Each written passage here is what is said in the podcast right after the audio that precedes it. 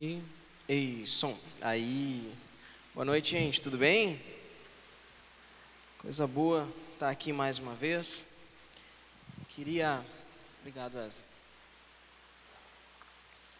Queria já te convidar para fechar os teus olhos, curvar sua cabeça. Vamos fazer uma oração? Senhor meu Deus, conduz mais uma vez, Senhor, essa mensagem. Tu conhece os nossos corações, a nossa motivação, Senhor, de estar aqui, o desejo, Senhor, que tivemos é, de nos aproximarmos, Senhor, da tua igreja que congrega, Senhor, nessa casa, nesse lugar, para não somente revermos os amigos, mas também termos esse momento refletindo na tua palavra, Senhor. Te pedimos, fala conosco tem misericórdia de nós, Senhor, diante dos nossos erros. Usa-nos, Senhor, para que a tua mensagem seja exposta de forma clara, Senhor, de forma objetiva, e que possamos, Pai, de fato, no final de tudo isso, termos a convicção, Senhor, de que tu esteve no controle de tudo, Pai. Rendemos nossa adoração a ti, Senhor, e te pedimos, fala conosco, Senhor, pela tua misericórdia, pela tua graça e pelo teu amor, Senhor, em nome de Jesus. Amém? Amém. Irmãos, é, essa. Ô, ô, Igor, desliga ali para mim, por favor, o ventilador. Essa semana nós fizemos uma live, né? É meio que rapidinho, assim, às pressas, né? Fizemos uma live no Instagram e respondemos algumas perguntas, né, daqueles que, que fizeram as perguntas para nós. Respondemos da forma com que nós cremos, né, e acredito que tenha sido bem, bem interessante. Que isso? É um vento impetuoso? É? é... E no meio da nossa conversa, né, minha e do Lipe ali, que vocês participaram ali também, me surgiu no meio da, da, das falas ali que a gente estava conversando, surgiu uma, uma, uma reflexão de que nós somos privilegiados por nos defrontarmos com a reação das pessoas diante do agir de Deus, nós como igreja, como é, mãos e pés do Senhor diante do Evangelho, nós temos o privilégio de ver o, o resultado daquilo que o Senhor tem feito né, na, através da sua igreja, né, e nós desfrutarmos disso talvez seja uma das maiores satisfações que temos. Né? E baseado nisso, é, vamos conversar sobre a mensagem hoje. É, nós vamos conversar hoje um pouquinho, irmãos. Na última mensagem, no último domingo foi o Gui que pregou, e no domingo que passou é, foi eu que falei a respeito é, de rejeição, lembra? Então, e naquele, naquela mensagem, nós fizemos uma pequena retrospectiva, assim, desde uma pequena cronologia, desde ah, o nascimento de Jesus até o dia em que ele foi, foi ele convocou aos discípulos para serem pescadores de pessoas, né? Lembram disso? E no meio dessa caminhada, no meio desse momento de dessa, dessa, dessa jornada até aquele dia, ele teve um encontro com uma mulher diante de um poço. E nós vamos falar hoje mais especificamente, vamos fazer um corte naquele momento da história. E eu queria. Tá no ponto aí, Gabi? É. Nós vamos colocar um pequeno vídeo aí já, porque hoje nós vamos ler bastante, né? Então, é, para dar uma dividida no texto, um pouco vocês vão ver no vídeo e outro pouco nós vamos ler direto na Bíblia. Amém? Presta atenção lá então.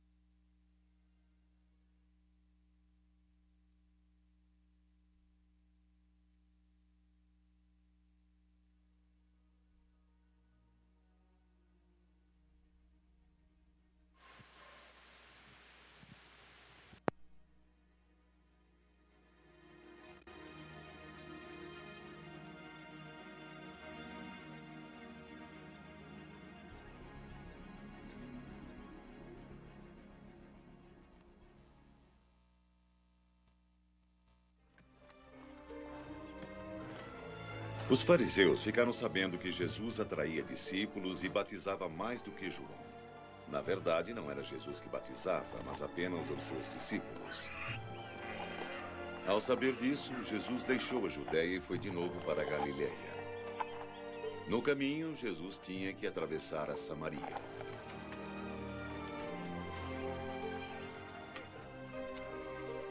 Chegou então a uma cidade da Samaria chamada Sicar, perto do campo que Jacó tinha dado ao seu filho José.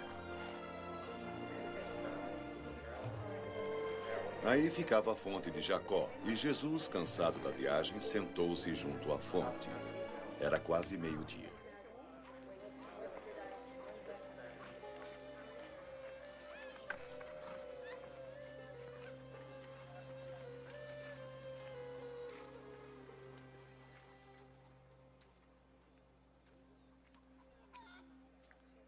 Então chegou uma mulher da Samaria para tirar água.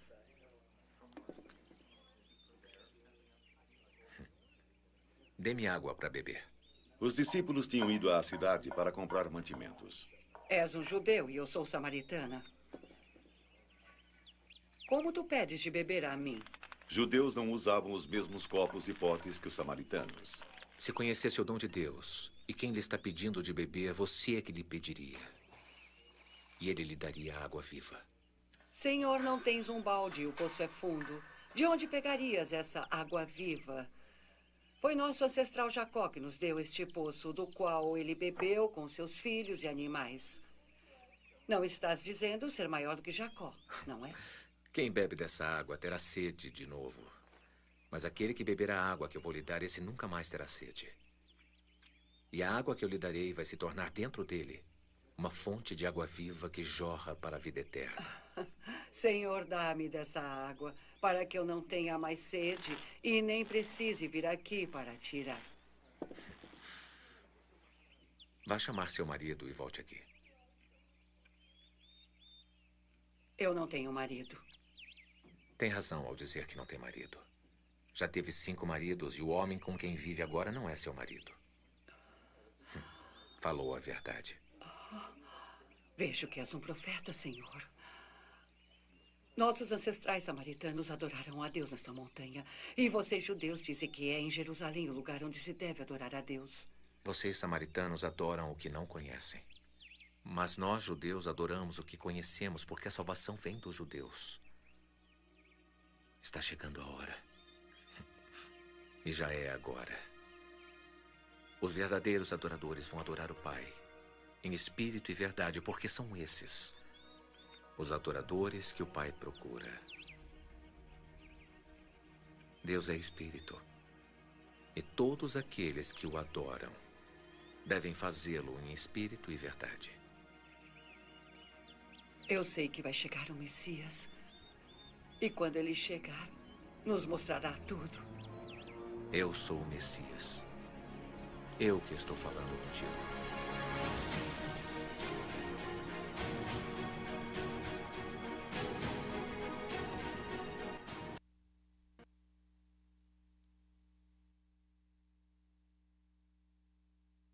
Agora sim. Ele leva um tempinho o microfone, né?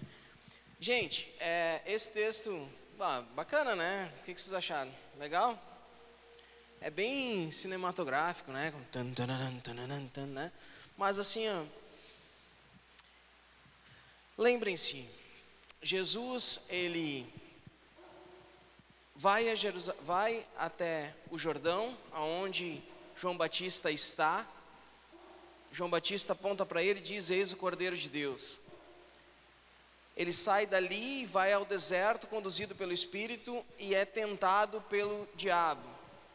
Os discípulos de João que viram aquilo que aconteceu passam a seguir Jesus e vão com ele até uma festa de casamento, onde Jesus é, transforma a água em vinho. Depois ele chega até o templo mais uma vez, e aí é como se o, o relato histórico diz que foi a primeira purificação do templo, onde ele também confronta ali os, os cambistas que estavam, como o Felipe falou ontem. Depois ele tem uma conversa com um homem chamado Nicodemos, e ele fala a respeito de nascer de novo. Nesse tempo, é, João Batista começa a ser perseguido por Herodes, né, pelo, pelo rei. E ele é preso. Jesus ele passa a batizar nesse tempo também. E isso é o início da caminhada de Cristo, isso é o início da jornada dele no Evangelho. Ele está no seu primeiro ano, no início da sua história. E ele, por conta da perseguição que João Batista está sofrendo, ele também passa a ser perseguido e pensa em retornar para o seu porto seguro, para a sua casa. Retornar para o lugar onde ele cresceu, em Nazaré. Ele estava na, ele estava na Judéia e volta para a Galiléia. E no caminho de retorno para a Galiléia, ele usa o caminho da Samaria. E no caminho da Samaria ele passa por esse lugar chamado Siquém. E essa cidade chamada Sicar. O que, que acontece nesse lugar?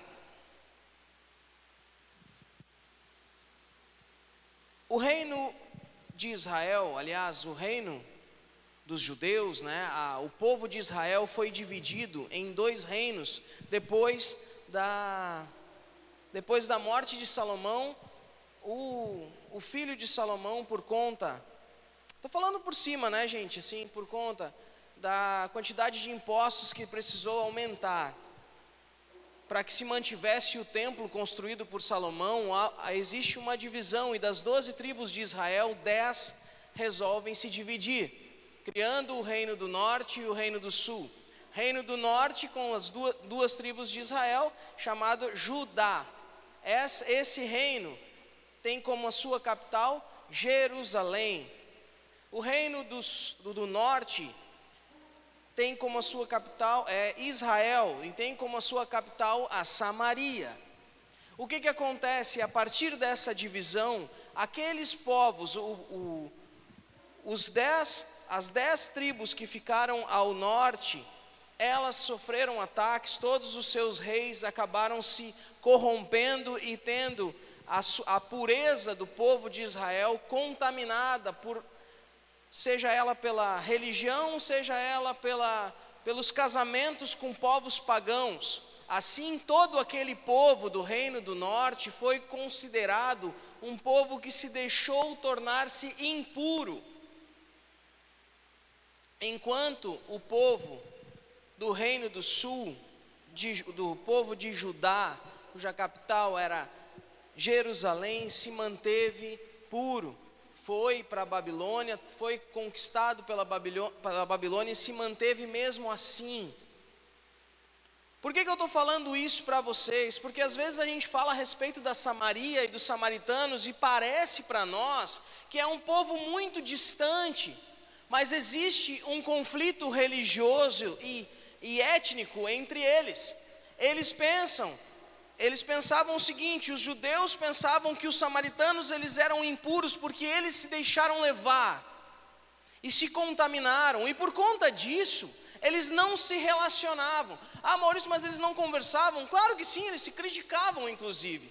Mas os judeus, eles costumavam usar outro caminho para não passar pela Samaria. O próprio João vai, vai relatar que teve um momento em que Jesus precisou parar em Samaria e o pessoal expulsou ele, mesmo ele tendo sido sempre acolhedor e sempre falado bem, inclusive, do povo samaritano. Porém, eles tinham um Deus que eles acreditavam, mas que eles não conheciam, porque eles se deixaram levar e eles não acreditavam em tudo que seguiu da lei a partir de então.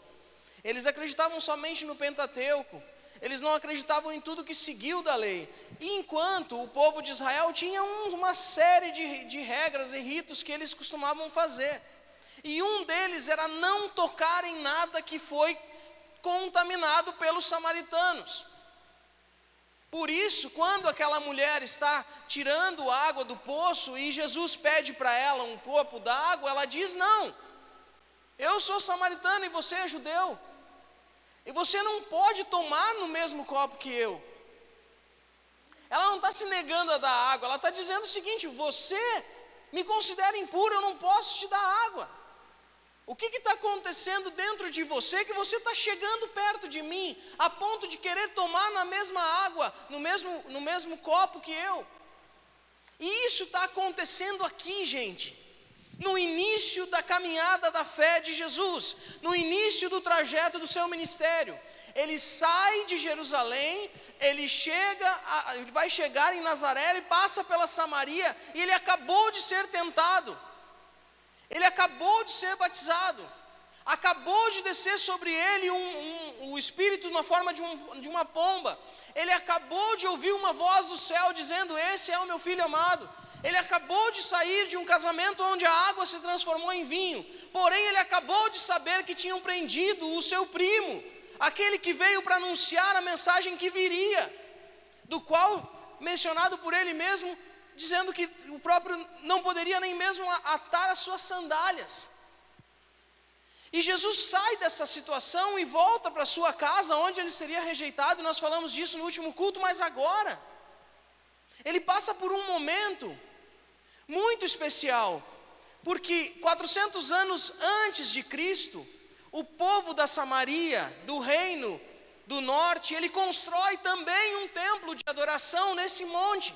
Vocês viram, eu escolhi esse, esse videozinho porque mostra bem que parecem ruínas ali.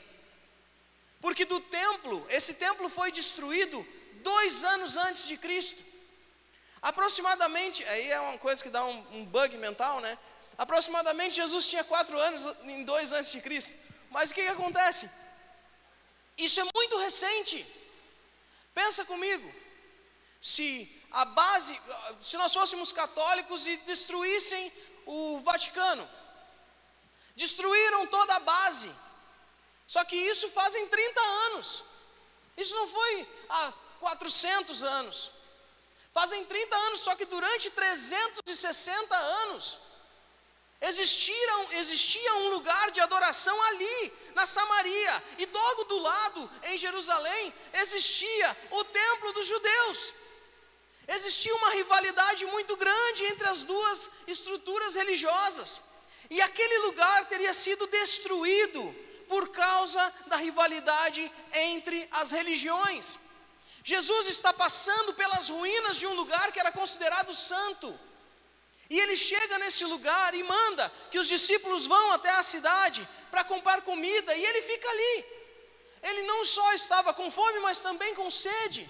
E ele olha para aquela mulher e diz assim: Ei, você pode me dar água? Pensem comigo no tamanho que isso significa. Ele que vem para provar que tudo aquilo que foi dito é real, ele está sentado no lugar de adoração daqueles que se misturaram com outros povos e se tornaram impuros, mas ele está naquele lugar. E aquela mulher está servindo água do poço, que era o poço de Jacó. Aonde Jacó teria alimentado a sua família, enfim. Mas para eles, aquele povo ali, aquele lugar era o lugar santo e de adoração. Por que, que nós estamos falando sobre isso, gente? Eu quero conversar com você hoje que por conta da sua vida, por conta da sua rotina, por conta das voltas que a tua vida dá, das esquinas que você tem que decidir ir para um lado ou para o outro, ou seguir em frente, você acaba se deixando levar por todas as tuas preocupações e não se lembra de olhar quem está em cada lugar que você para e tem que decidir sobre algo. Jesus sentou naquele lugar porque ele estava passando por lá. Ele encontra uma mulher e diz para ela: Eu quero beber dessa água. E ela diz: Você não pode falar comigo, eu não posso te dar o mesmo vasilhame. E ele diz o seguinte: Se você me conhecesse e soubesse com quem está falando, você pediria a mim água, e eu lhe daria a água da vida. Ela olha para ele e diz o seguinte: Mas você não tem nem jarro para colocar dentro do poço, como é que você vai ter água? E ele diz para ela que essa água que você tem aí, essa água do poço, aqueles que bebem têm sede de novo, mas a água que eu vou dar de beber, aquele que bebe nunca mais tem sede e terá dentro de si uma fonte que jorrará a água que dá a vida eterna. Ela olha para ele pensando quem é esse maluco e diz o seguinte: Não, então me dá dessa água, porque daí eu não vou precisar vir até aqui para buscar água. Aí ele olha para ela e diz o seguinte para ela: Chama o teu marido e vem aqui. Aí complica a vida. E aí aquela que estava até com um certo sarcasmo conversando com ele, que parecia que era um maluco, ela olha para ele e, e aquele olhar de, ah, então eu vou tomar dessa água, ela se constrange e diz, eu não tenho marido. E aí Jesus olha para ela e diz, ah, falaste bem, você não tem, porque esse que você tem não é o seu marido, porque já é o quinto. Ninguém sabe aqui o que aconteceu, o que foi a história dessa mulher. Mas se sabe que isso era contra a lei dela e a lei dos judeus também. E que ela, constrangida, diz para ele: Vejo que és um profeta. E imediatamente ela faz a pergunta que perturba o seu coração e que fica provocando dentro dela todas as suas angústias. Você está falando comigo, você é profeta, eu dei água no meu copo para você. E eu quero saber, vocês dizem que o lugar de adoração é lá, o meu povo diz que é aqui. Afinal, onde é que é certo adorar?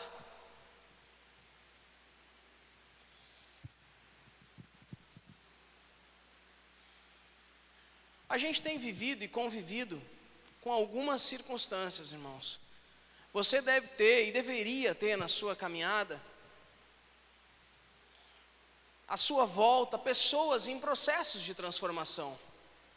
E quando você encontra alguém e você diz que você é cristão, logo essa pessoa começa a disparar algumas das suas dúvidas. Ah, é, é, lá na minha igreja a mulher tem que usar saia. Na, na igreja de vocês tem que usar saia? Não, né? Tu está sem saia, está de calça jeans. O que, que é certo? Usar saia ou usar calça jeans? E aí você fica, né? Lá na minha igreja, as pessoas ficam falando língua estranha. Na tua, eu nunca vi você na hora do almoço, você nunca levantou a mão e falou em língua estranha. Qual é que é certo falar? Qual é que é o, o negócio?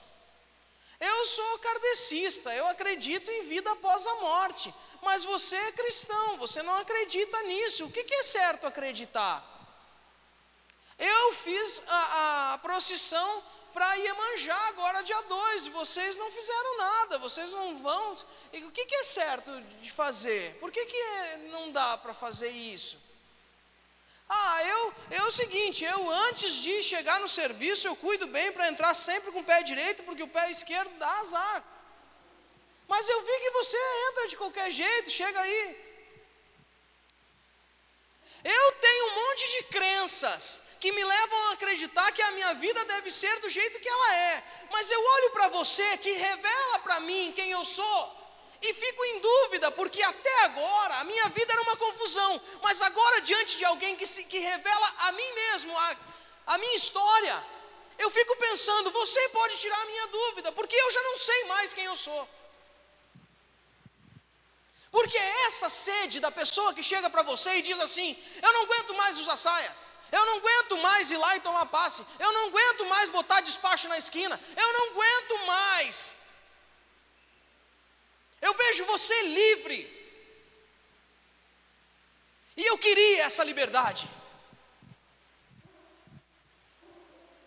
Eu não aguento mais ser cativo pelos remédios. Eu não aguento mais ser cativo por causa disso ou daquilo. Eu não aguento mais essa pressão que está sobre mim. E eu vejo agora a possibilidade aqui diante de mim, porque vejo que és um profeta. Fala para mim agora o que, que, eu tenho que fazer, já que tu já falou que eu tenho um monte de marido mesmo. Me diz o que, que eu faço. Ele olha para ela e diz o seguinte: crê em mim, mulher.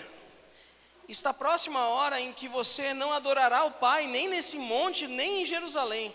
Ou seja, não vai ser isso ou aquilo. Vocês, samaritanos, adoram o que não conhecem, nós adoramos o que conhecemos, porque de fato a salvação vem dos judeus. No, no, entanto, está chegando a hora, e de fato já chegou, que os verdadeiros adoradores adorarão ao Pai em espírito e em verdade. São esses os adoradores que o Pai procura. Deus é espírito, é necessário que os seus adoradores o adorem em espírito e em verdade. Ele diz: não é aqui não é ali, porque não era para ter dividido. Ele diz isso, porque geralmente as pessoas chegam para mim e dizem assim: Maurício, o que, que, é certo fazer? Ir pela direita ou ir pela esquerda? E eu digo para ti: por que, que tu está em dúvida? Ah, Maurício, assim, é, eu toco no louvor, mas eu não estou com vontade de tocar no louvor. É certo eu tocar sem ter vontade de tocar no louvor? A pergunta não é se é certo tocar sem ter vontade de estar no louvor ou não. A pergunta não é se é certo vir ao culto se eu estou com vontade de ficar olhando o Big Brother em casa. A pergunta não é se é certo trair a esposa ou não trair. Ah, mas se eu, e ela me traiu e agora é certo separar ou não é? A pergunta não é essa, se é por aqui ou por ali. A pergunta é quem é você que está em dúvida? Quem é você que está em dúvida? Aonde você está? A ponto de pensar se eu tenho que vir mesmo assim ou ficar em casa porque eu sou livre. Não! Por que você está nessa condição? Você consegue entender? Maurício, assim, ó, estou em pecado, fiz sexo antes do casamento, e eu sou envolvido num monte de coisa na igreja, as pessoas tudo me conhecem que eu sou crente, é melhor eu dizer para todo mundo que eu não sou crente mais, o que, que eu faço? Continuo fazendo as coisas na igreja ou eu paro de fazer as coisas da igreja? Por quê? Por que essa dúvida? Por que não a dúvida? Se eu volto para o caminho do Senhor e mudo a minha vida? Essa ninguém tem. Mas eu quero essa ou aquela, eu preciso dessa divisão de responsabilidade. Eu preciso que tu me diga, para mim me batizar, se eu tenho que parar de fumar maconha.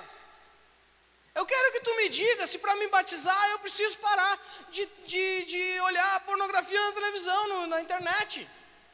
Eu preciso saber se para eu poder é, me envolver no, no, no, no evangelismo, na assistência social da igreja, eu preciso casar se eu sou desquitado. A pergunta não é essa, porque essa responde o que está na superfície. Quando ela veio falar com Jesus, eu preciso ir ficar aqui ou andar com você e entrar em Jerusalém e largar tudo? Porque se você já tomou água aqui comigo, de repente você pode me levar e eu chego lá no, lá no, no templo, porque na verdade eu estou aqui porque não posso chegar lá. Mas Jesus olha para ela e diz o seguinte: vai chegar o tempo, esse tempo já chegou. Esse tempo já chegou, em que as pessoas vão ser sondadas por um espírito que é a verdade. Porque essa água viva que jorra, ela revela, ela limpa, ela lava e mostra quem nós somos diante de nós mesmos. E agora, você vai me dizer, você é um adorador que adora em espírito e em verdade? Então não importa aonde você vai fazer isso. Esse tempo já chegou, aonde as estruturas não importam mais do que quem está nessa estrutura. Não sei se você consegue me entender, mas o centro da nossa mensagem de hoje não é essa conversa, porque essa conversa aqui, ela foi tão importante na história de Jesus, que ela é seguida por um momento que eu acho que é crucial na história de qualquer cristão. Jesus sai dali dizendo para a mulher o seguinte: ela diz, ela diz assim para ele, quando, ela, quando ele fala a respeito de espírito em verdade, de que Deus é espírito. Ela diz: Ah, mas vai chegar um Messias que vai nos explicar essas coisas que a gente não entende. E ele diz para ela: O Messias chegou. Eu sou. Eu sou esse. Eu sou esse que tu espera e eu sou esse que os judeus esperam. Eu sou a verdade. Eu sou o caminho, a verdade e a vida. Eu sou aquele que vai trazer essa boa notícia. Pensa no tamanho disso, irmãos. Essa mulher viveu uma vida toda com os judeus virando a cara e fazendo cara de nojo para ela, toda essa cidade, elas confrontavam uma com a outra. Chega um homem que diz que é o Messias. Essa mulher enlouquece. Ela sai dali e deixa o seu jarro ali, deixa para trás o deixa para trás o poço com a história de Jacó e todo o resto.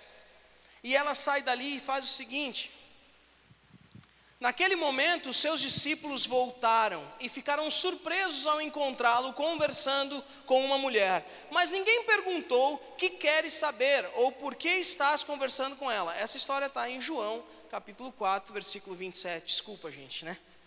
João, capítulo 4, versículo 27, NVI, diz assim: mas ninguém perguntou o que queres saber, ou o que queres saber, perguntando para a mulher, para Jesus, o que que tu quer saber com ela, né? O que que tu quer saber dela? Por que que está conversando com ela? Ou por que estás conversando com ela? Então, deixando o seu cântaro, a mulher voltou à cidade e disse ao povo: Venham ver um homem que me disse tudo o que tenho feito. Será que ele não é o Cristo? Então saíram da cidade e foram para onde ela, ele estava. Enquanto isso, os discípulos insistiram com ele: Mestre, come alguma coisa.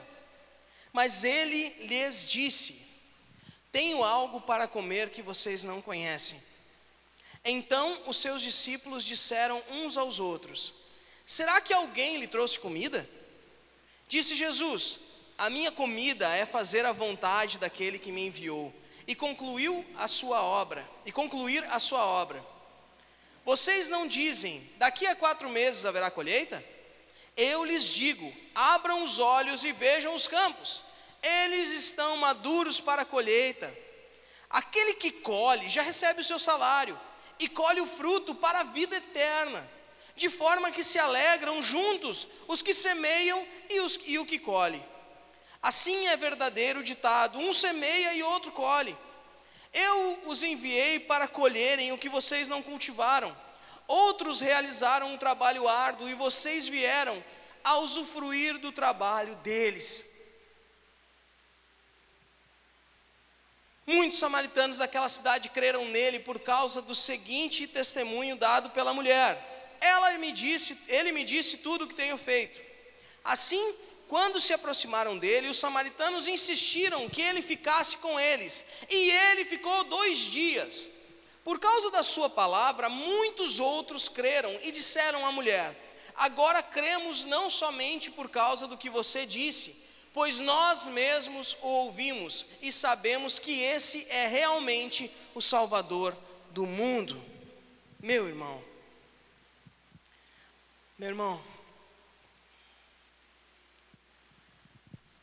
Vem aqui, presta atenção aqui. Jesus, ele tem uma conversa com alguém. Jesus, ele faz aqui, nesse lugar, o cerne do que é, a base do que é evangelizar. Cutuca o irmão que está do teu lado aí. Bem forte. Acorda, crente. Jesus passa por um lugar, encontra uma pessoa, em uma conversa ele apresenta a palavra da vida eterna para essa mulher. E ele se deleita nesse momento. Ele aproveita desse momento para falar a respeito de tudo, e principalmente ele destrói as colunas da religiosidade que estavam dentro da cabeça dessa mulher. Ela, primeiro, ela olha para ele achando que ele ia ter preconceito com ela, porque ela tem preconceito com ele. Ele está no território deles, dos samaritanos, e ele não se envergonha de dizer que vai chegar um tempo que vai provar que vocês estão errados e lá também está errado. Vai chegar o tempo, e esse tempo já chegou, e eu sou aquele que traz essa boa nova. E quando a mulher ouve isso, ela primeiro olha para ele e diz: Ele é um judeu. Ele revela para ela a vida dela e, ele, e ela diz: Ele é um profeta. Ele, ela olha para ele e diz: Vai chegar um Messias. Ele diz: Eu sou o Messias. E ela diz: Tem um homem lá que pode ser o Cristo. Os samaritanos chegam diante de Jesus e cercam ele, ele fica dois dias conversando, e eles chegam à, à conclusão: Eis o Salvador do mundo. Em dois dias, houve transformação em uma cidade.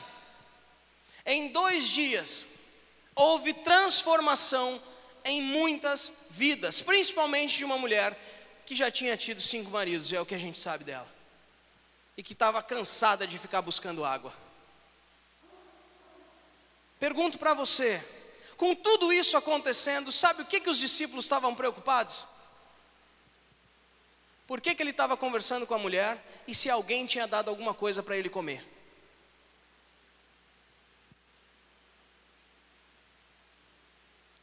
É isso. Nós somos a igreja de Cristo. Nós somos a igreja de Cristo, sim ou não? Sim? Qual foi a última vez que você foi a um poço buscar água? Depois do filme do chamado, ninguém mais chega perto de poços.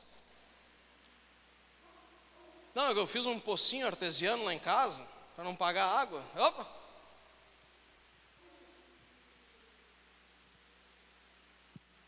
Qual foi a última vez que você encontrou alguém que tinha uma fé diferente da tua? Ah, tem um lá em casa. é. Mas ele é evangélico. É, mas é o seguinte, a igreja dele é outro planeta, né? É, você está louco? E essa pessoa já te confrontou a respeito da tua fé, sabendo por que, que você faz o que você faz? Eu não sei. Mas se você é discípulo de Jesus, você é cristão, você vem em uma igreja de Cristo, deveria ser rotina na tua vida ter momentos como esse. Ou você, assim como os discípulos, fica um pouco preocupado com outras coisas.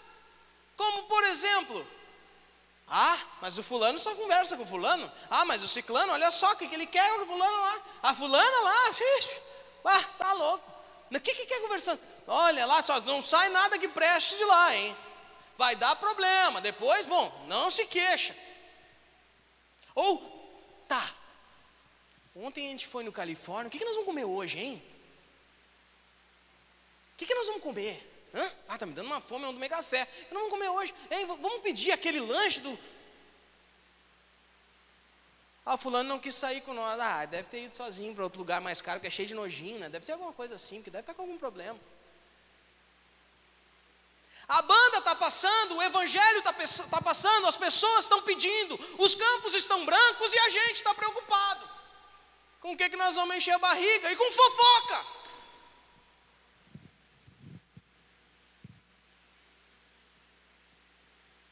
Porque aconteceu uma história impressionante. Jesus, no início da sua jornada, ele chega numa cidade que os judeus cruzavam caminho, passavam longe andavam 20 quilômetros a mais para não passar por ali.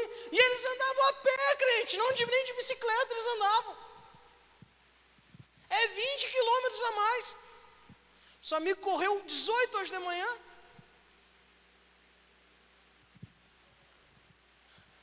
Eles andavam 20 a mais para não passar perto, e Jesus tomou água no copo dela.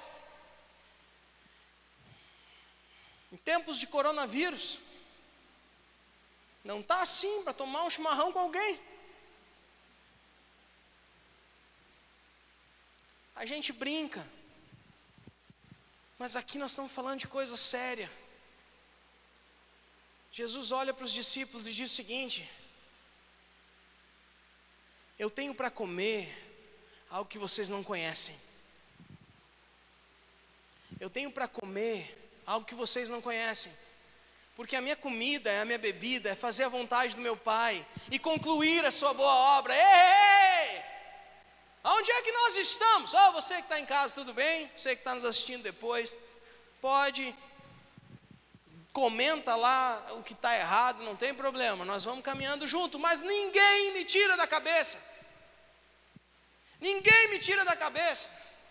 Jesus estava falando com alguém, trazendo para essa pessoa uma revelação que transformaria a sua história. E os discípulos estavam ali na volta pensando: por que, que ele está falando com ela? Ele não devia estar tá ali. Primeiro, que eu não devia nem estar tá tocando nesse poço. Eu falei, não era para nós vir por aqui que, que nós fomos fazer? Fomos cair na conversa de João Batista. Olha onde é que já se viu. O Cordeiro de Deus tira o pecado do mundo e vem aqui tomar água no poço de Jacó.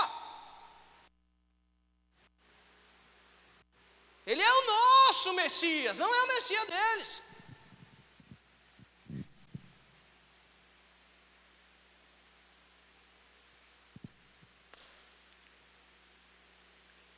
A gente brinca, com essa história, mas é exatamente esse nível de desrespeito que nós temos com aqueles para os quais o Senhor enviou seu filho.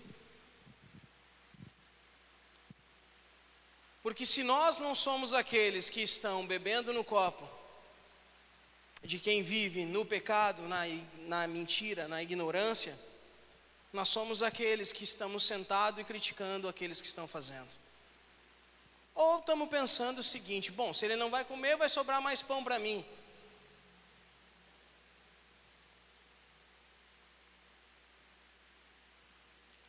Nós estamos vivendo um tempo muito difícil, um tempo de dores. A cada dia que passa, mais coisa triste acontece. E é duro, irmão. É complicado. Hoje, fiquei sabendo que um grande amigo infartou, está no hospital. E olha que vida dura e sofrida. E eu quero dizer para você que com tanta coisa ruim acontecendo na nossa volta, nós temos, sei lá, quatro ou cinco pessoas que vão se batizar daqui a duas semanas. Estão se achegando ao Evangelho. Está acontecendo na vida dela, esse momento aqui. Esse momento aqui, aqui ó, Jesus já tomou no copo do seu. Como é que é, como é, que é o nome do, do, do balde da mulher lá? Cadê? Do seu cântaro, olha que lindo. Mas é um balde, né? Jarro. Jesus chegou na história de pelo menos cinco pessoas, quatro, cinco pessoas nessas semanas aí, nesses meses que passaram. Ela pensou: não, ele não vai chegar em mim por causa que olha o jeito que eu sou. Ele disse: não, ei, vem aqui. É contigo mesmo que é a minha história. Porque eu quero que nunca mais você viva bebendo dessa água que você precisa viver condicionado o tempo todo. Sabe? Eu casei, mas eu casei no batuque, daí toda semana eu tenho que ir lá botar umas coisas na esquina. Porque senão ele me larga.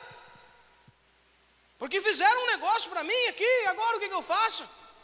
Vou lá. Não, eu falei com o pastor, ele tem que orar por mim. E daí, estão fazendo alguma coisa, está acontecendo alguma coisa, está acontecendo alguma coisa. Olha meu casamento, o Senhor trouxe a cueca do meu marido, ora para que. Unge. Tem que fazer, acontecer aqui, Senhor. Vamos, vamos, vamos fazer. Vamos fazer uma coluna, agora nós temos que passar na coluna. Não fui no dia da coluna, agora só fui no dia da barraca. O que, que vai acontecer? Vai faltar alguma coisa. Aí ele chega e te diz o seguinte: não, calma. Calma, irmão. Vai chegar o tempo, esse tempo já chegou, que o importante é o que está aí dentro. É o que está aí dentro. E te dar barbada? Que Jesus não falou isso, né? Posso te falar a verdade? Assim como eu sei que tu já teve cinco maridos, eu sei tudo sobre a tua vida. E eu sei o quanto você adora e o quanto você não adora, o quanto você é verdade, o quanto você é espiritual ou o quanto você é carnal. Eu sei quem é você.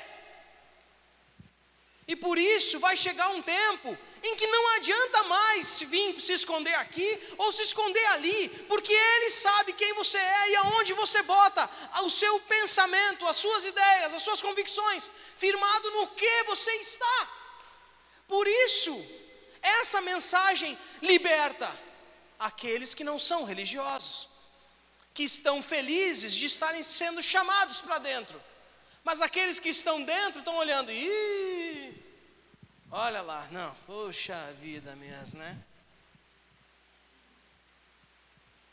E nós, cheios de preocupações e problemas, deixamos de desfrutar de momentos tão felizes como esses, de pessoas que estão sendo chamados para fora das cadeias do inferno e celebrar junto com eles, porque esse é o grande motivo de satisfação do Evangelho, porque você colhe hoje daquilo que você não plantou. Não, cutuca o irmão aí.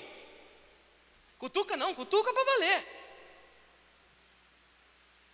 Você colhe daquilo que você não plantou. Você, a Letícia chegou agora, a Mário pelo outro lado. Olha aqui, ó. Vocês colhem daquilo que vocês não plantaram.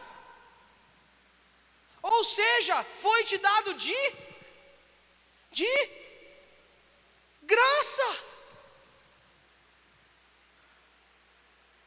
Esse é o segredo do Evangelho. Vocês estão aqui hoje celebrando por coisas que vocês não fizeram. Ou seja, muitas coisas que vocês vão fazer, vocês não vão chegar nem perto de receber coisas em troca. Mas outros também vão receber, porque a dinâmica de Deus é essa. Não é a troca, mas sim a a graça. A graça. Eu não tenho que fazer aqui para receber ali. Eu já estou ganhando aqui do que eu não fiz. Por isso eu vou continuar. Por isso eu vou continuar. Porque na dinâmica do Evangelho eu sou um constante devedor. Jesus está no início da jornada, mano. Ele está no início da jornada, ele está dizendo o seguinte: o que está colhendo está recebendo o seu salário. Aquele que plantou também já recebeu, mas o grande momento, o momento mais alto dessa história é quando os dois se alegram juntos. Porque nós temos poucos motivos para nos alegrar na vida cristã, irmão.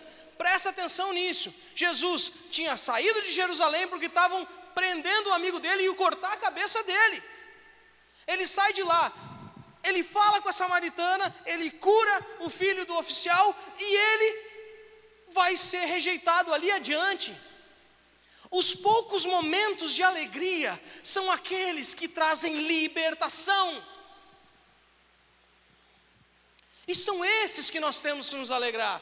Não é por causa que nós estamos enchendo a barriga de pão, ou porque nós somos os diferentões. Não, é porque ainda existe um Deus que tem misericórdia daqueles que não merecem, como você e eu. Você entende isso? Olha para a tua volta e vê que os campos estão brancos e tem gente trabalhando. Em Mateus, Marcos e Lucas, vai dizer o seguinte: orem e peçam ao Pai que envie trabalhadores.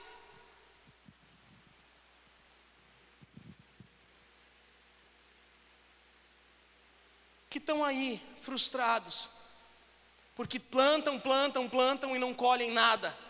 Ou você não olhou para a tua vida e já pensou, tanto, tanto fiz e nada vem para mim, sempre dá tudo errado. Então olha para o campo, da onde você não plantou, que vai ser, você vai colher aquilo que foi o Senhor que plantou e que é perfeito para a tua vida. Você entende isso? Então seca o suor e olha onde é que está o motivo da tua satisfação, irmão. Você fica tentando, tentando, tentando, você quer ser feliz e não consegue, porque você não vai aonde está a felicidade do cristão. O regozijo do cristão é a festa que há quando alguém que está perdido volta para casa. Alguém que está perdido volta para casa. Eu não sei quantos maridos mais a mulher precisava ter. Mas a verdade é que ela pensava: ele é um judeu que não gosta de mim, ele é um profeta que me acusa. Será que ele é o Messias? Não. Ele salvou a minha vida. Essa mudança, essa transformação. Os campos estão brancos de pessoas que estão prestes a tomar essa decisão.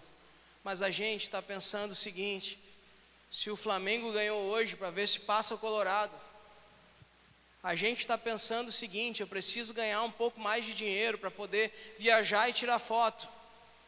Ah, eu preciso ganhar um pouco mais de dinheiro, porque senão na minha casa, meu, sei lá, não vai ser, ou vai ser, ou o que, que eu preciso mais? Eu preciso ir e viver momentos. Posso dizer para você, irmão, água que você bebe e volta a ter sede. Hoje nós estávamos lá em casa, né, Nico? Ele pegou uma garrafa de água na, na, na geladeira e era água com gás. Ela ajuda, mas tu toma e dá vontade de tomar mais, porque ela é feita para isso. Coca-Cola é feito para isso. Cerveja é feito para isso. Água é feito por Deus. Com a ajudinha da Corsã ali, né? Para dar uma. O que a gente faz? A gente tem que viver fazendo. O que o Senhor faz é para sempre. E aqueles que bebem dessa água, eles viram fontes, irmãos. Meu Deus. E aí já vou acabar. Aquele que bebe dessa água, ele vira fonte. Marcelão, vira fonte, Marcelo. Ou seja, a gente tem o privilégio de ver as pessoas se deleitando em águas e se transformando também em fontes. Sabe? você vive numa satisfação de um tamanho que as pessoas chegam perto de você, conhecem um Cristo verdadeiro e se veem livres também. E elas saem dali espalhando essa mensagem e libertando cativos e trazendo a boa nova do Senhor. Essa é a igreja do Senhor. Não é o lugar de diz que me diz, que nem o lugar de encher a barriga. não é o lugar de momentos registrados por fotos, mas não, de momentos que são dignos de fotos, mas que ninguém se lembrou de pegar a foto, a câmera, o celular. Porque estavam tão felizes que pensaram, cara, vamos aproveitar esse momento. Sabe? A gente vive de um tempo em que as pessoas estão tão preocupadas com o que aparece, que estão loucas de fome, mas esperam a comida esfriar para ter o melhor ângulo para tirar uma, uma foto do prato.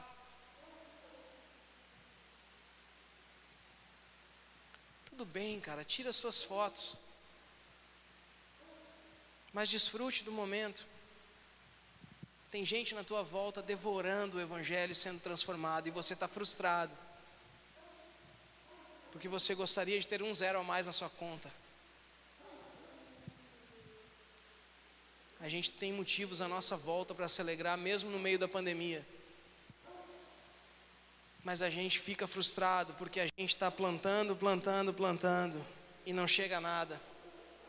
Fica olhando para a terra, diz: Vamos lá, Senhor, vai vir, Senhor. Pô, plantei. Ô, Senhor. Ai, não vem nada. E o e a colheita florescendo na volta. Não vem nada. Não vem nada. Sabe por que, que não veio? Porque você está fazendo sombra em cima daquilo que você plantou.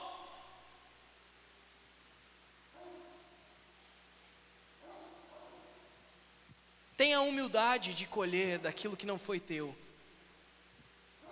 para que você aceite que outros colham aquilo que você plantou.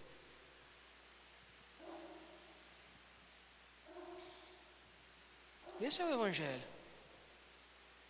Motivo de alegria é olhar para as pessoas que estão na tua volta. Se não está legal com você, mas está na tua volta, por que, que você não se alegra? Porque você está pensando, a samaritana não era para estar tá aqui.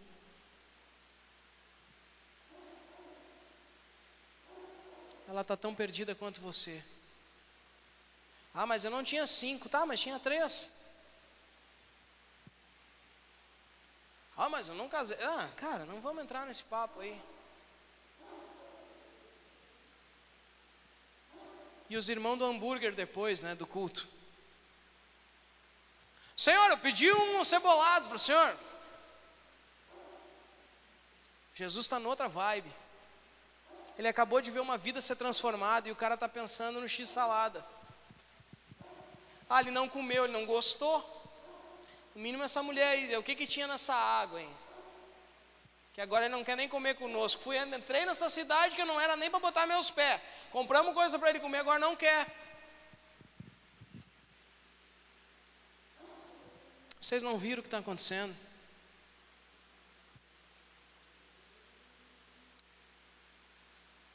Não, eu só vi que o senhor é um mal agradecido. Isso aí que eu vi. Estou com fome aqui trazendo para o senhor e nada. Eu vou, a minha comida é algo que vocês não conhecem. Eu disse, ah, sabia, né? Então por que mandou nós buscar? disse, não, não é, cara. Não é. O Senhor quer usar o Evangelho para unir perfeitamente tudo aquilo que foi dividido, tudo aquilo foi separado, para unir perfeitamente aquilo que está no céu com aquilo que está na terra para fazer de nós, que éramos rebeldes, ingratos, filhos que vivem a graça do Senhor. Era para ser assim, mas eu acho que nós estamos no caminho. Só que às vezes a gente só está no caminho, mas não está olhando para o lado certo, né? A gente precisa olhar um pouco mais para as pequenas coisas. para as pequenas coisas. Pá, que legal. Fiquei duas horas na fila do banco, porque o sistema saiu fora do ar. Mas eu encontrei esse cara que fazia um tempão que eu não via. Ah, não fui, não falei do evangelho para ele, não, não, mas eu conversei com ele, poxa, fiquei feliz. A família dele está bem, ele tem duas filhas, eu não sabia. Olha só que momento legal. Eu disse para ele sim que, poxa, minha vida também, esse momento de pandemia está complicado para todo mundo, mas a gente está continuando. Graças a Deus o pessoal que pegou não morreu, nós estamos continuando. Eu fiquei duas, fila, duas horas na fila do banco, mas eu tive um momento importante ali.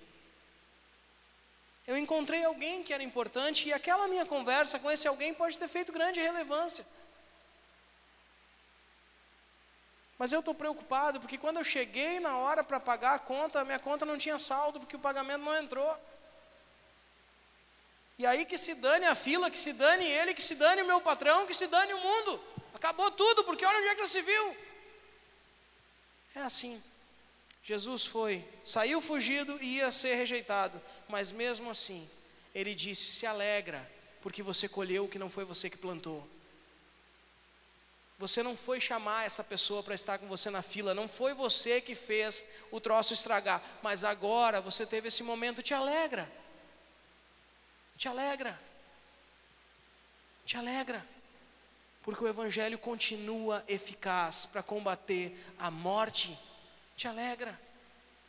Porque ainda existe esperança, te alegra. Porque o teu Salvador, ele vive.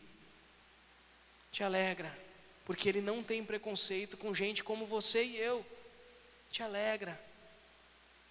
Porque mesmo que todo mundo olhe para você e pense ele não devia estar com você, ele ainda assim, ele vai passar um tempo contigo, a ponto das pessoas à tua volta reconhecerem que não foi só a tua história, mas ele transformou a história de todo mundo, a tua e a da tua casa.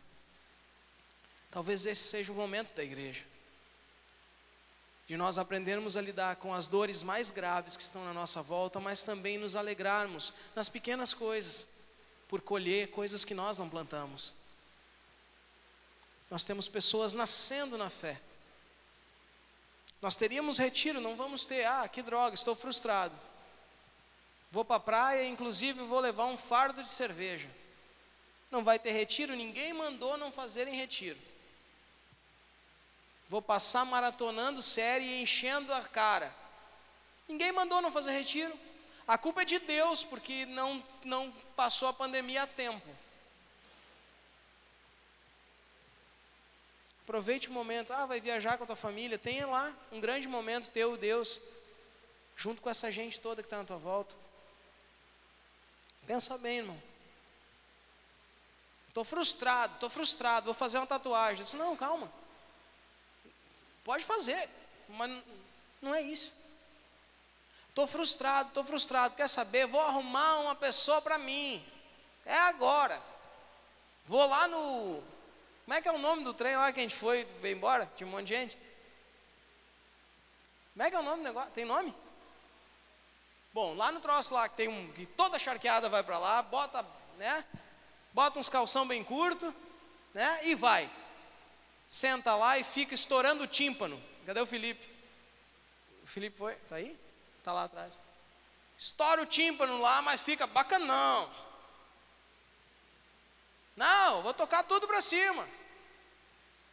Não, não, não, tá tudo errado, cara. Aproveita o momento, cara. Temos cinco pessoas que vamos batizar. A igreja passou metade do ano fechada. No ano passado, nós inauguramos a igreja, tínhamos dez. Metade dessas pessoas se converteram assistindo vídeos, porque é o que tinha. E a gente achou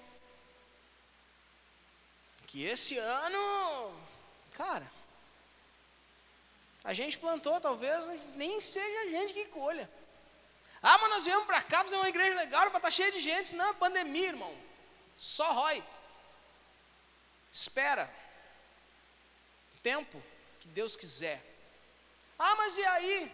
E aí é isso. Nós vamos tocando. E o que a gente tem que fazer é ficar feliz. Por quê? Porque ainda o nosso Senhor tem misericórdia de nós com as nossas frustrações. E que não enxergamos os campos que estão brancos, mais do que nunca. Amém? Fica de pé.